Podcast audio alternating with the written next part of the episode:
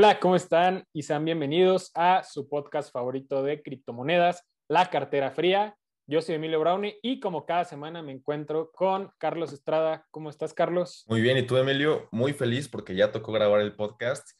Esperemos que lo disfruten justo el día de hoy, viernes. Sí, muy bien, también. Gracias. Eh, emocionado. También decirles que que se tienen que suscribir porque esta semana que viene se viene un episodio interesante y que definitivamente no se lo van a querer perder. Y bueno, creo que hoy vamos a hablar también de algo bastante importante. ¿De qué vamos a hablar, Carlos? Cuéntanos. Hablaremos de los exchanges, los diferentes tipos de exchange que hay, cuáles nos gustan, cuáles no nos gustan, cuáles utilizamos, las ventajas de cada uno, más o menos a, eh, de forma general.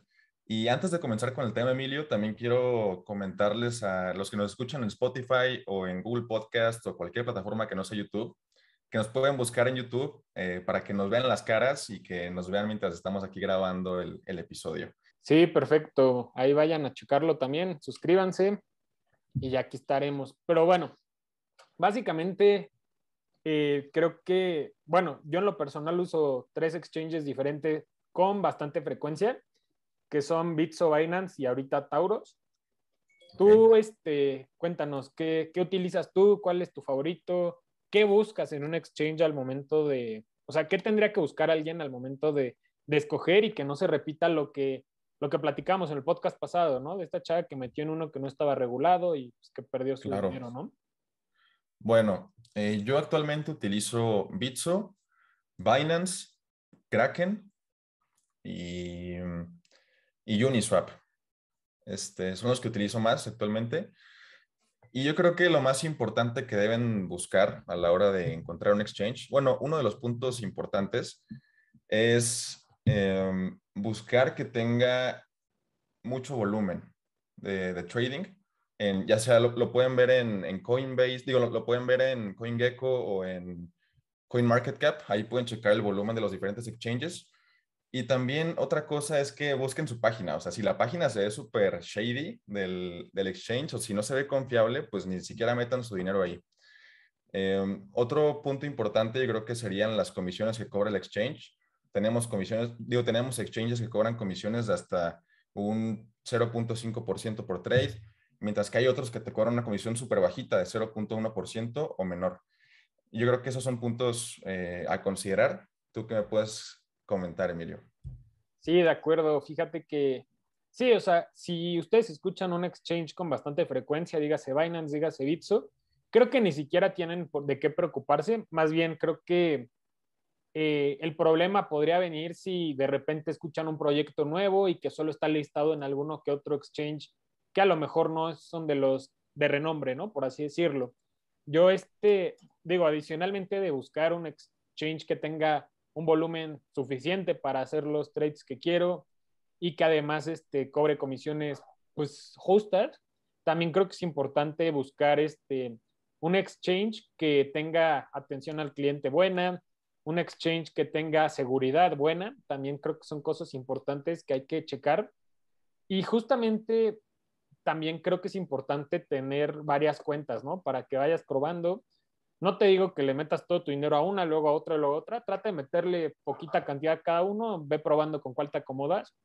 Y obviamente también considera, a lo mejor si a ti te cuesta un poco de trabajo revisar o trasladar en tu cerebro las comisiones, pues a lo mejor haz un depósito de mil pesos en cada una y compra mil pesos de algo, cien pesos de algo y ve cuánto te dan en total para que te des cuenta, ¿no? La diferencia entre uno y otro ya de forma más visual. Puede que eso también funcione, ¿no? Claro. Oye, Emilio, hablando un poco de, la seguridad de los exchanges, algo que me parece muy interesante es que algunos exchanges implementan medidas como eh, que tu dirección de Bitcoin o Ethereum o cualquier otra moneda cambia cada vez que haces un depósito para que no se quede la misma por temas de seguridad. Y aparte, exchanges como Bitso tienen algo muy interesante eh, que básicamente lo que hacen es que creo que el 80% de tus fondos los guardan en carteras frías ellos de forma interna para que en el caso de que lleguen a hackear bits o ocurra alguna brecha de seguridad, únicamente estén expuestos el 20% de tus fondos y no el 100% como con otros exchanges. Sí, eso definitivamente también es, es bastante positivo. Fíjate que que ahora que lo pienso, si hablamos primeramente de exchanges, también creo que aquí podríamos meter a servicios como BlockFi, también como mencionarlo un poquito.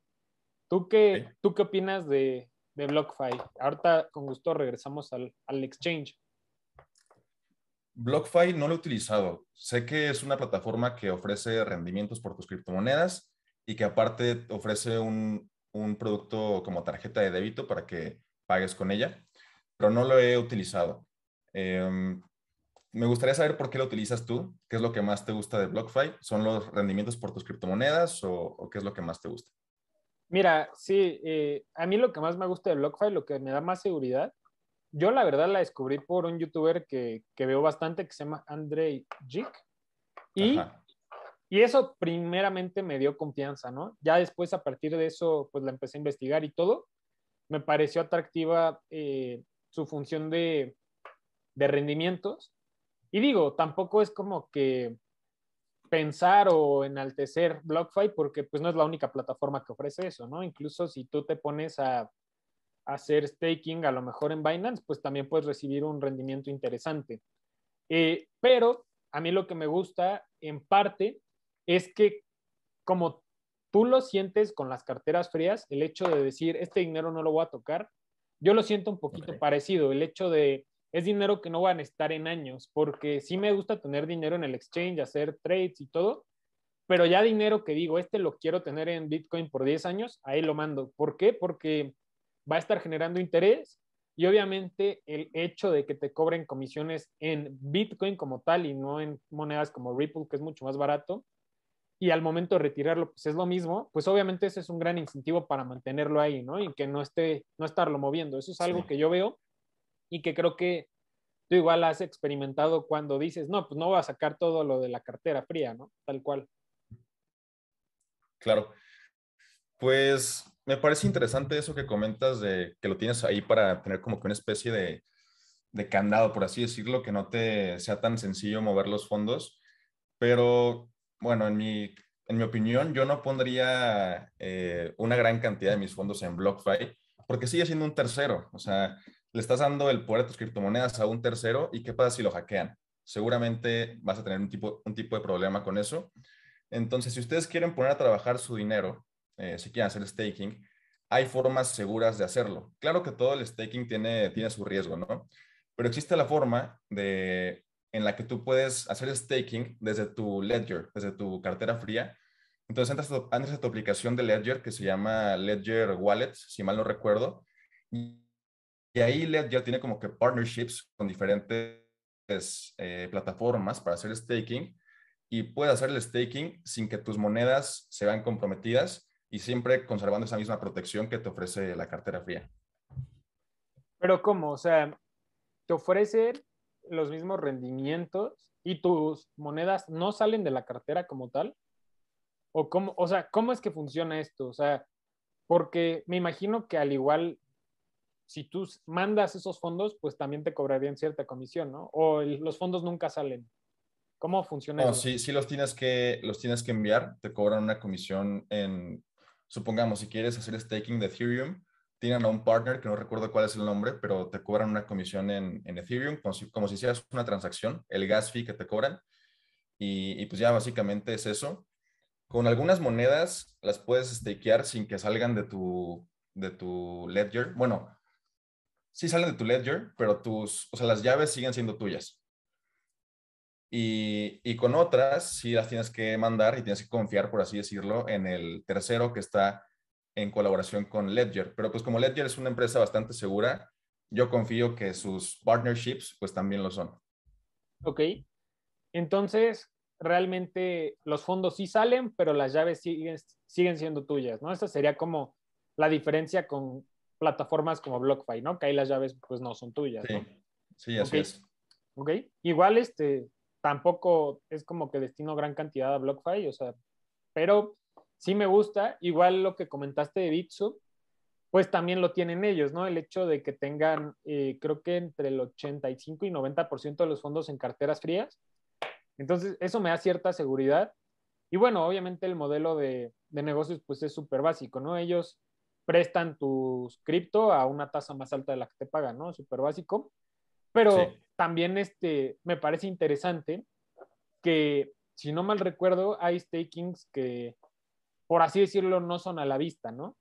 O sea, que realmente sí comprometes tus monedas.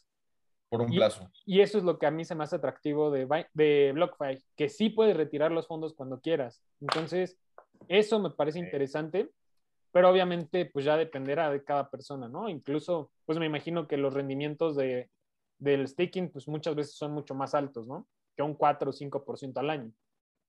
Sí, pues depende de la moneda. Eh, si te dan un 4 o 5% en Bitcoin, pues la verdad dudo que alguien te dé un rendimiento mayor a ese en un exchange. Eh, pero sí, con monedas como, como Kusama, como Polkadot, como Cake, sí llegan a dar rendimientos de más de un 12% y con Cake de hasta un 30%. Sí, de acuerdo. Entonces ya cada quien este, pues irá viendo qué le, qué le conviene. Y ya este, regresando un poquito a, a los exchanges, me interesa bastante saber, ¿tú para qué utilizas, por ejemplo, Uniswap? ¿Lo usas para proyectos chiquitos únicamente? Sí, Uniswap lo uso únicamente para invertir en proyectos que no están en los exchanges grandes como Binance, eh, Coinbase, Bitso, todos esos. Si el proyecto no se encuentra en esos exchanges, pues ya lo busco en, en Uniswap. Por lo general se trata de proyectos que tienen una capitalización de mercado muy baja, como lo es eh, Val, como lo es Sora, eh, Polkamon y muchos otros que no puedes encontrar en, en, otros exchanges. Ok, y a ver, una pregunta. Eh, yo porque jamás he utilizado esa plataforma, o sea, ¿los listan ahí como tal en, en esa plataforma, en Uniswap, o es como la extensión para agregar PancakeSwap como tal, como si fuera MetaMask? Eh, pues Uniswap es un exchange descentralizado. Ahí tienen listados varios tokens.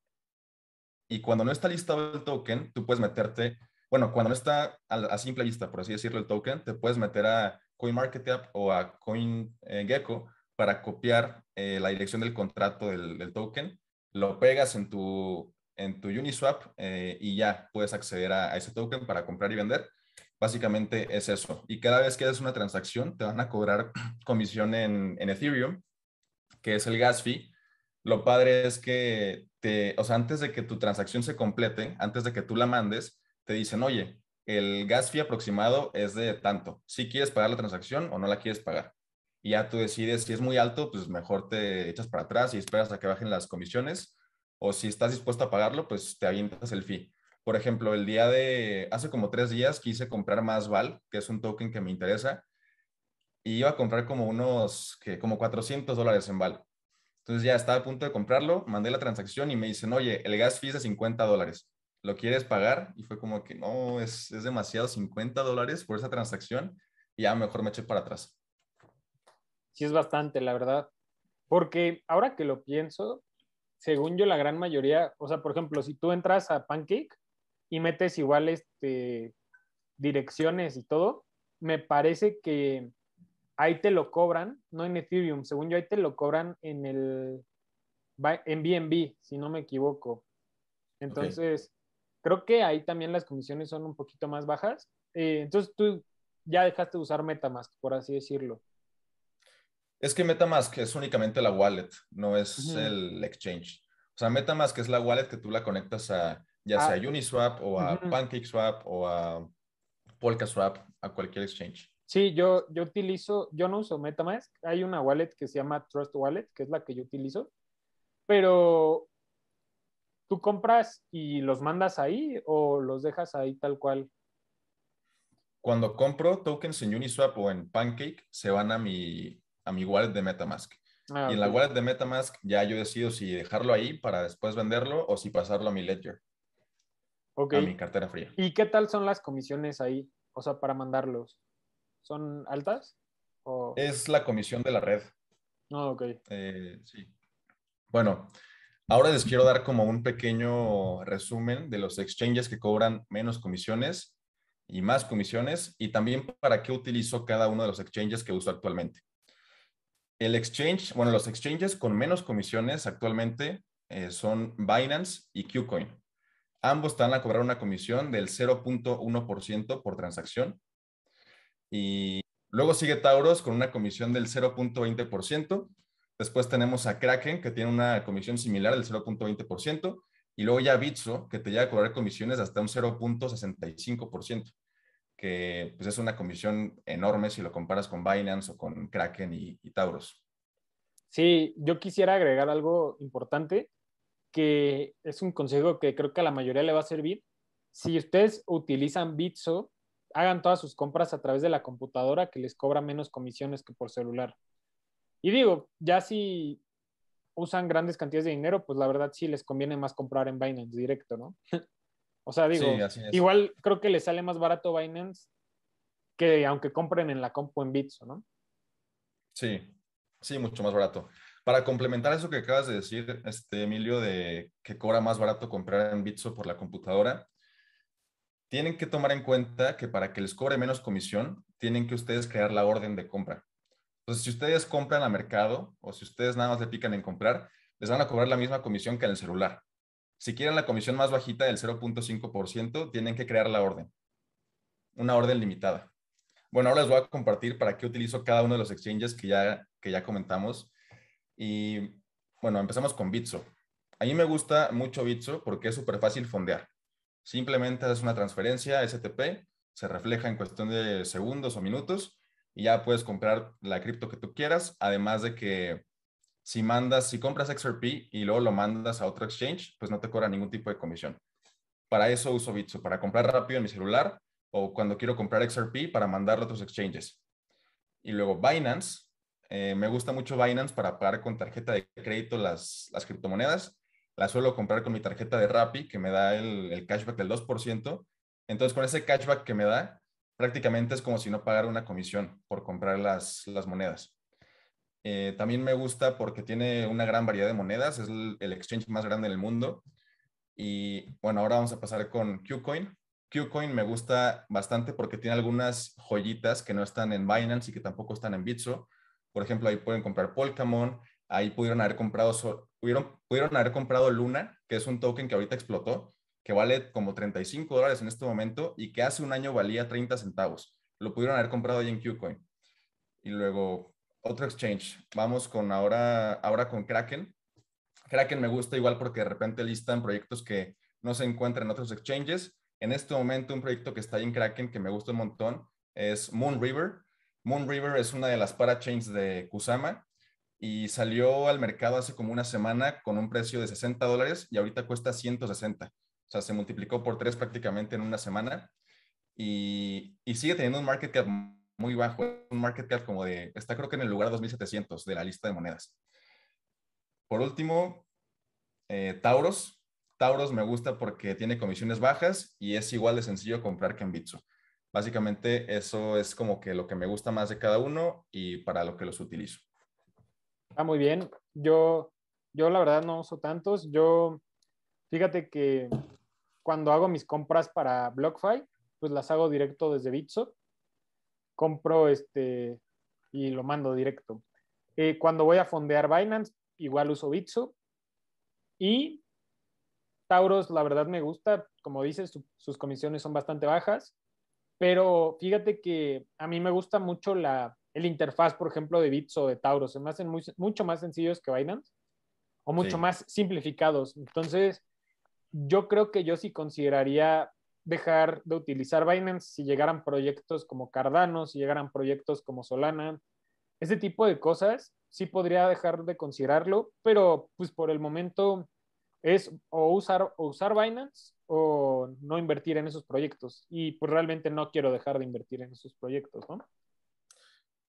Fíjate que algo que te podría interesar es Kraken. El exchange Kraken a mi parecer tiene una interfaz mucho más bonita que Binance, mucho más simple. Y sí tiene proyectos como Solana, como Cardano y como Moon River, que ya te comenté. Kraken. Y necesitas, eh, o sea, ese es un exchange americano, ¿no? ¿Se necesita algo en particular para abrir cuenta? O sea, nada. No, la puedes abrir estando en México y para fondear, yo nunca he fondeado con tarjeta de crédito ni con transferencia porque creo que no se puede estando en México. Fondeas por Bitso. Ajá, siempre fondeo con Bitso. Ah, ok. Oye, pues suena bastante, suena interesante. Sí, chécalo. Igual tienen staking ahí dentro de Kraken. Ah, pues podría ser entonces ya mi, mi nuevo favorito. Gracias por la recomendación.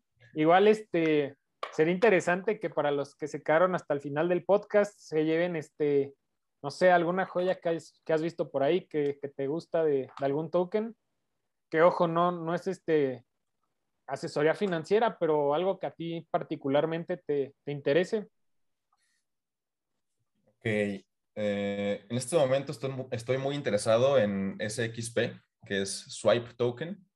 Es un token de Binance, eh, como Pancake y como muchos otros.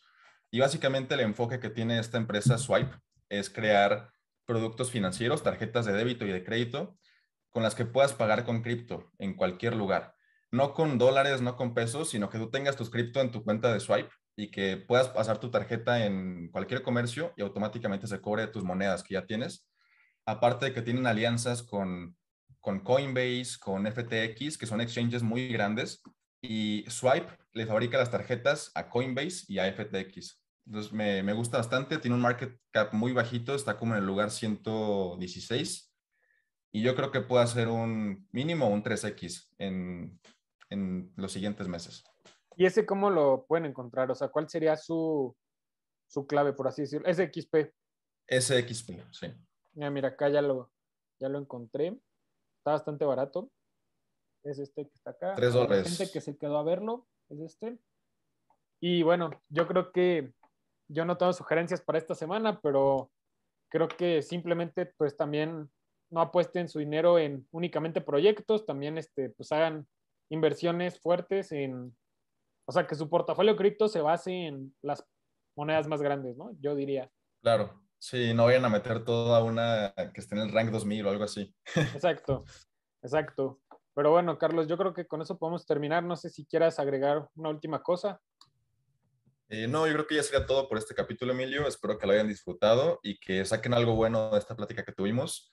Ojalá encuentren nuevos proyectos o nuevos exchanges que les hayan interesado. Sí, también este, si ustedes identifican algún proyecto que pueda interesarnos, y quieren que investiguemos, déjenlo en los comentarios. Y también creo que he escuchado que les interesaría que platicáramos sobre juegos como Axe Infinity. Entonces, también si quieren que platiquemos de eso a futuro y que lo estudiemos más a fondo, pues también déjenlo en los comentarios, ¿no? Va. Bueno, eso fue todo por este capítulo. Como dijo Emilio, eh, apreciamos mucho su apoyo y sus sugerencias para siguientes videos y podcasts. Muchas gracias por vernos o por escucharnos y pues nos vemos en la próxima. Nos vemos.